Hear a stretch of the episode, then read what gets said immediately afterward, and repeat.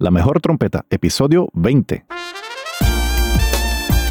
Bienvenidos al podcast La mejor trompeta con Luis Aquino. Vivencias, técnicas y secretos para ayudarte a llegar al próximo nivel. Y ahora con ustedes, su anfitrión, uno de los trompetistas más influyentes de Latinoamérica, Luis Aquino.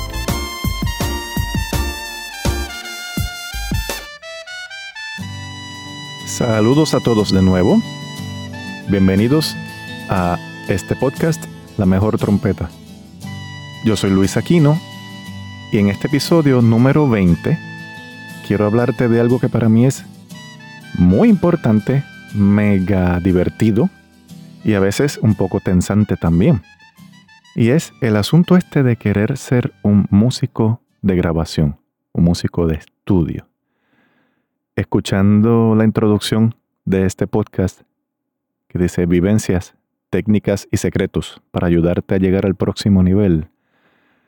Ese próximo nivel quizás es lograr ser un músico de estudio competente, porque no es lo mismo sentarte en un estudio a pasar trabajo allí que sentarte en un estudio a grabar y que el producto final sea de excelencia por causa tuya, no por causa solamente del ingeniero de sonido que te ha editado a morir cada nota porque no afinaste ni una nota, porque no tocaste nada a tiempo, etc.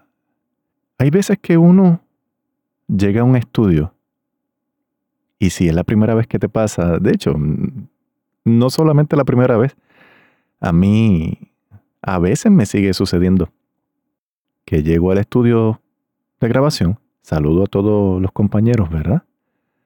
Y me siento en la silla y a veces me da un poquito de, de susto. sí, a veces me da. Depende lo que haya en el papel.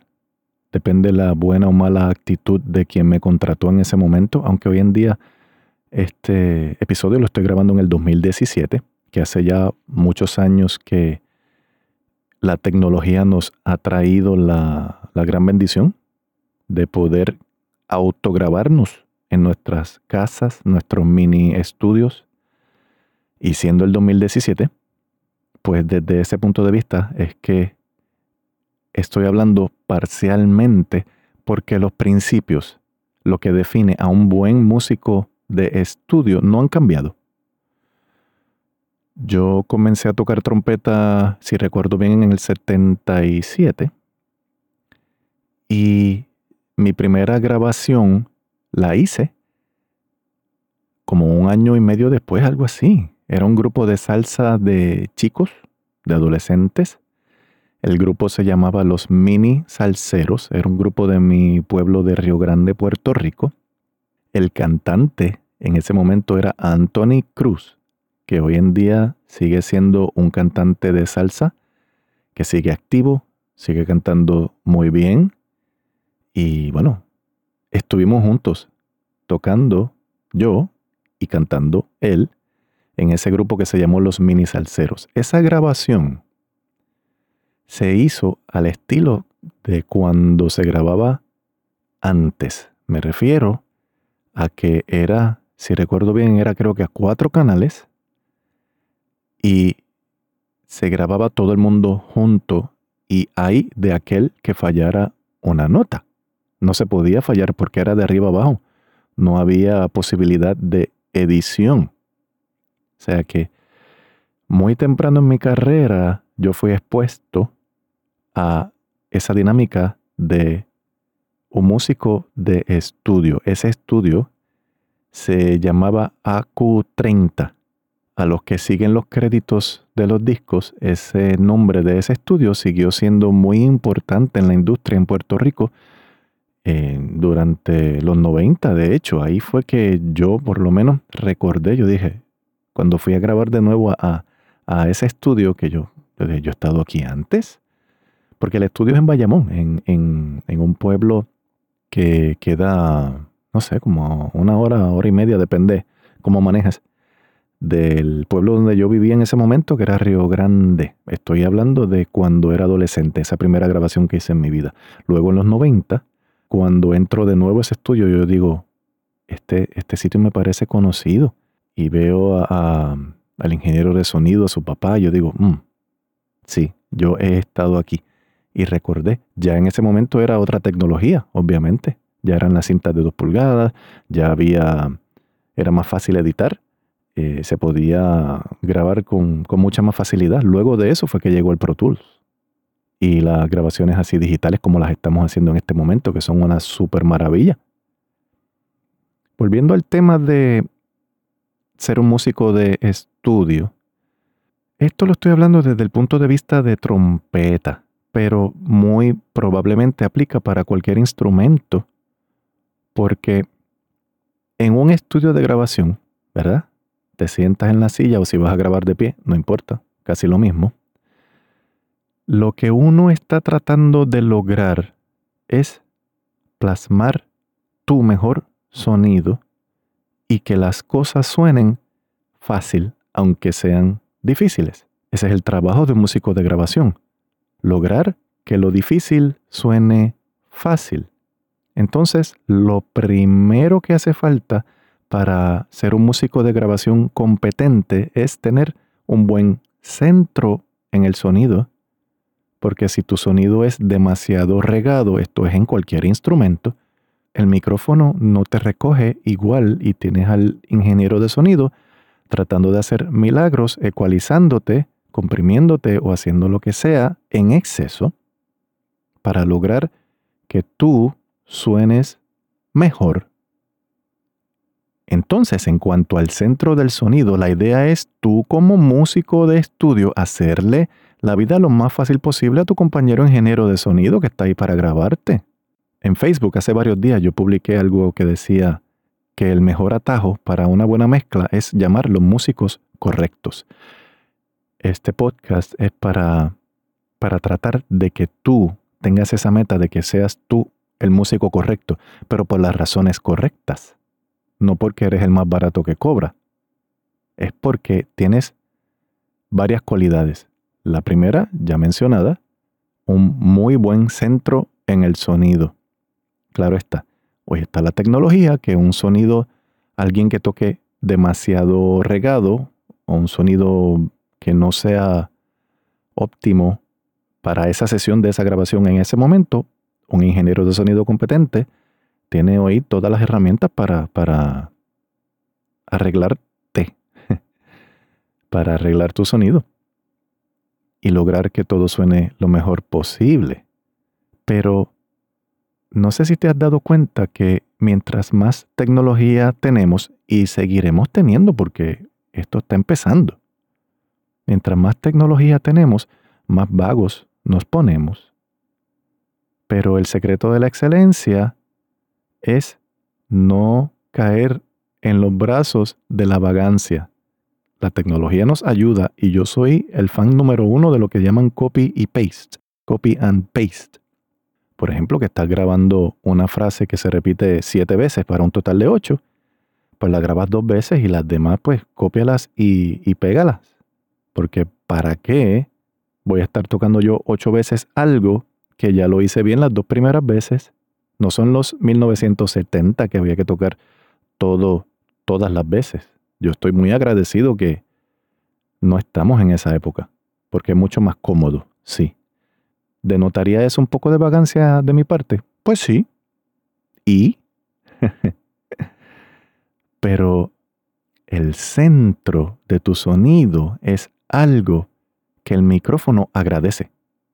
Entonces, hoy en día, tampoco necesitamos tocar todo perfecto de arriba a abajo, pero eso hace falta en Los Ángeles, por ejemplo, o cuando estás grabando música para alguna película, algún documental que está la orquesta completa, pues ahí de arriba abajo hay que tocar todo muy bien. Ese no es el ambiente en el que yo me muevo. Yo me muevo en la música latina, salsa, merengue, pop también por supuesto, una que otra producción de jazz que llega de vez en cuando, baladas, en donde en el proceso de grabar no se requiere que el músico toque de arriba abajo bien, estoy hablando de los metales, porque si hay una sección de ritmo, por ejemplo, y están construyendo algo, una intención, un groove, pues ahí de arriba abajo se graba varias veces, de arriba abajo, y la mejor que suene, pues esa es la, la toma que se queda. Entiendo yo, pero en los metales nos podemos dar el lujo de repetir y regrabar las cosas que no quedan bien. Dicho esto, eso no quiere decir necesariamente que cualquiera se puede sentar ahí a grabar trompeta y va a quedar bien. ¿Por qué? Analicemos esto un poquito más profundamente. Ya mencioné lo del centro en el sonido. Al tú tener buen centro en tu sonido, todas las notas van a sonar con convicción. Entonces, si tú vas solo a grabar dos trompetas o tres trompetas, que lo ideal es que graben los tres trompetistas juntos, porque así es como más gordo, más grande suena. Pero desde hace muchos años hay personas que prefieren que un trompetista grabe las dos o las tres trompetas. Eso tiene su lógica, porque hay solamente un concepto de interpretación, hay solamente un sonido, y podría ser más fácil el proceso porque siendo un solo concepto es un solo nivel. Porque si tienes un trompetista muy bueno con un trompetista muy malo grabando a la vez, la grabación te va a sonar mediocre porque mucho más poco lo que hace es que te baja, te baja el nivel del, del mucho, del que toca bien. Qué lamentable, ¿verdad? Que el que toca mejor es más difícil para él alar hacia arriba al que toca mal, porque el que toca mal, por alguna razón, bajar es más fácil que subir. Eso es otro tema totalmente diferente, pero sucede. Si tú como productor vas a llevar a dos trompetistas de muy diferente nivel a grabar juntos, tu grabación no te va a sonar excelente porque estás bajando de nivel al, al, al mejor de los dos trompetistas. Así que por eso es que asumo que mucha gente prefiere usar a un trompetista para grabar sus producciones que llevan dos o tres trompetas. Eso también es otro tema porque entramos al asunto laboral y que otras personas necesitan ganar dinero también, etcétera, etcétera. Eso es un tema profundo y también es difícil, lo admito porque yo he sido el que ha estado en el lado de, grabar las tres trompetas muchas veces, entendiendo que como mejor suena es si tuviéramos tres trompetistas ahí. Pero tan feo como tan franco, te lo digo, yo prefiero grabar solo a grabar junto a gente que no están al nivel requerido para esa sesión de grabación, para que la sección suene bien. Tan feo como tan franco te lo digo. Siguiendo con lo que yo entiendo que son cualidades necesarias en un músico de estudio competente, es la facilidad de entender qué fue lo que salió mal en esta pasada que acabas de tocar, en esta frase, y que el productor o arreglista o el cliente quiere repetir. Porque muchas veces el cliente oyó algo y dice, no me gustó, y te pide que hagas de nuevo la frase.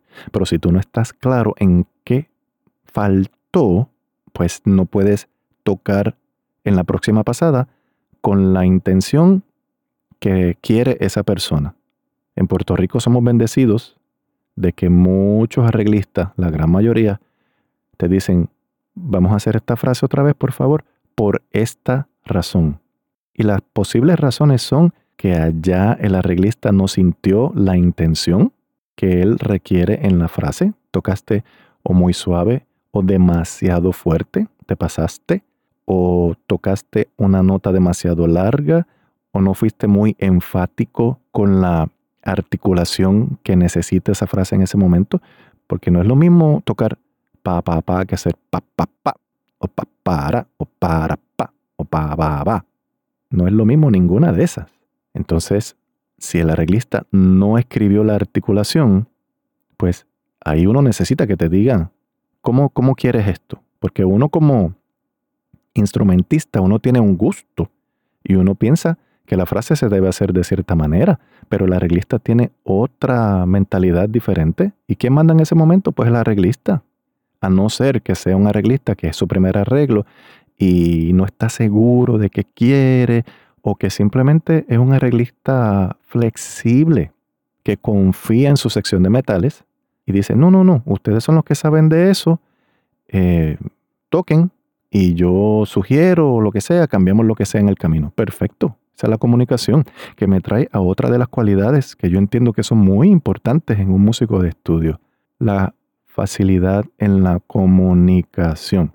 Ser capaz de entender desde el ojo del arreglista, del productor o a veces del mismo ingeniero de sonido, qué es lo que necesita, porque ellos te están pidiendo algo, pero si es algo, por ejemplo, que dicen que esa nota debería ser tenuto, dicen, no, la nota un poquito más larga, pues tú no le debes exigir que te digan tenuto, o sea, él te describió lo que quiere, pues tú lo complaces. A no ser que sea una frase de estas imposible de tocar en ese momento, esa nota un poco más larga, porque sucede muy poco, pero sucede, pues tu facilidad de comunicación es tanto como facilidad para recibir el mensaje, entenderlo, y tu facilidad para contestarle y decirle sí puedo o no puedo, o decirle, mira, esta parte de la técnica del instrumento para mí es muy difícil, dame un minutito para descifrarla y luego grabamos. Todas esas cosas suceden y más.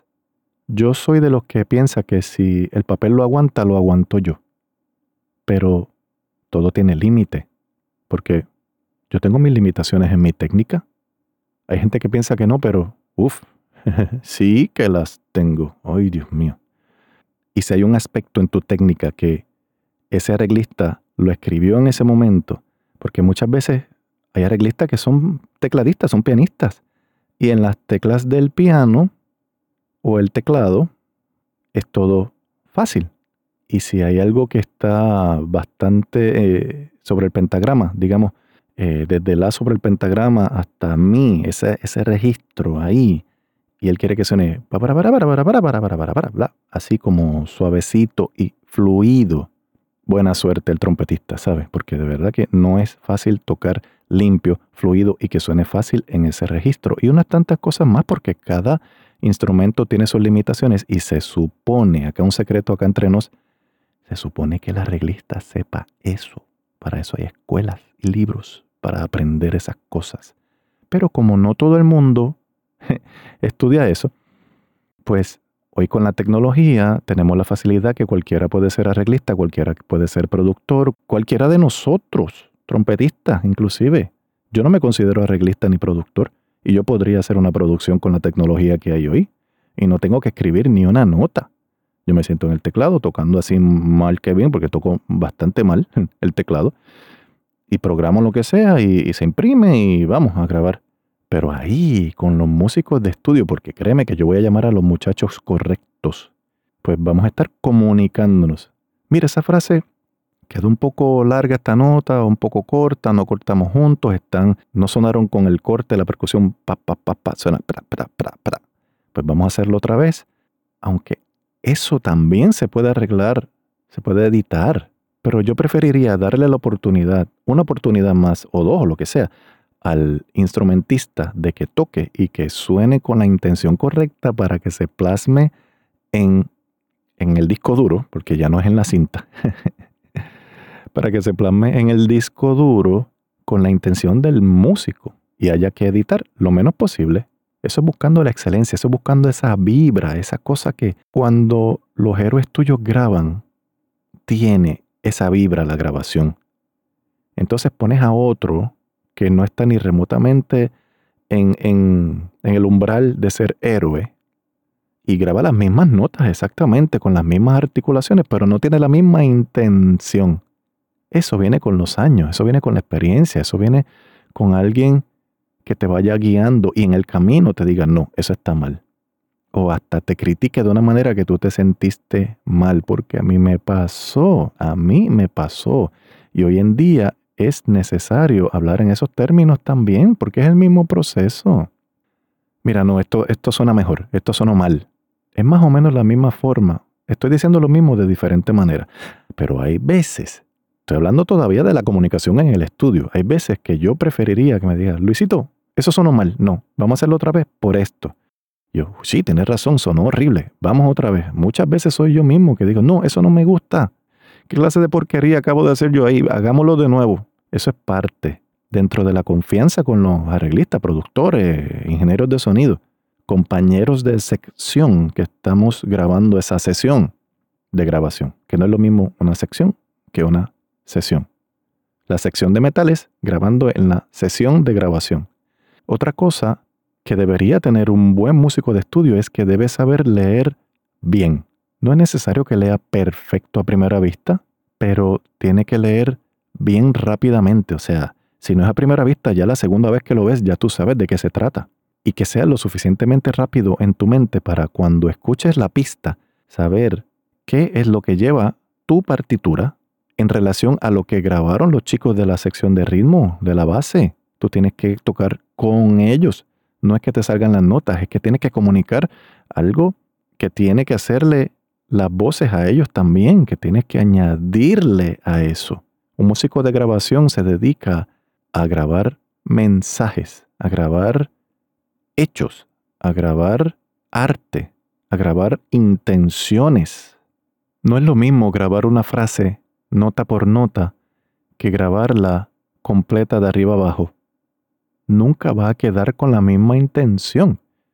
Si tienes que editar cada nota para que al final ese producto de nota a nota sea ensamblar una frase, no suena igual.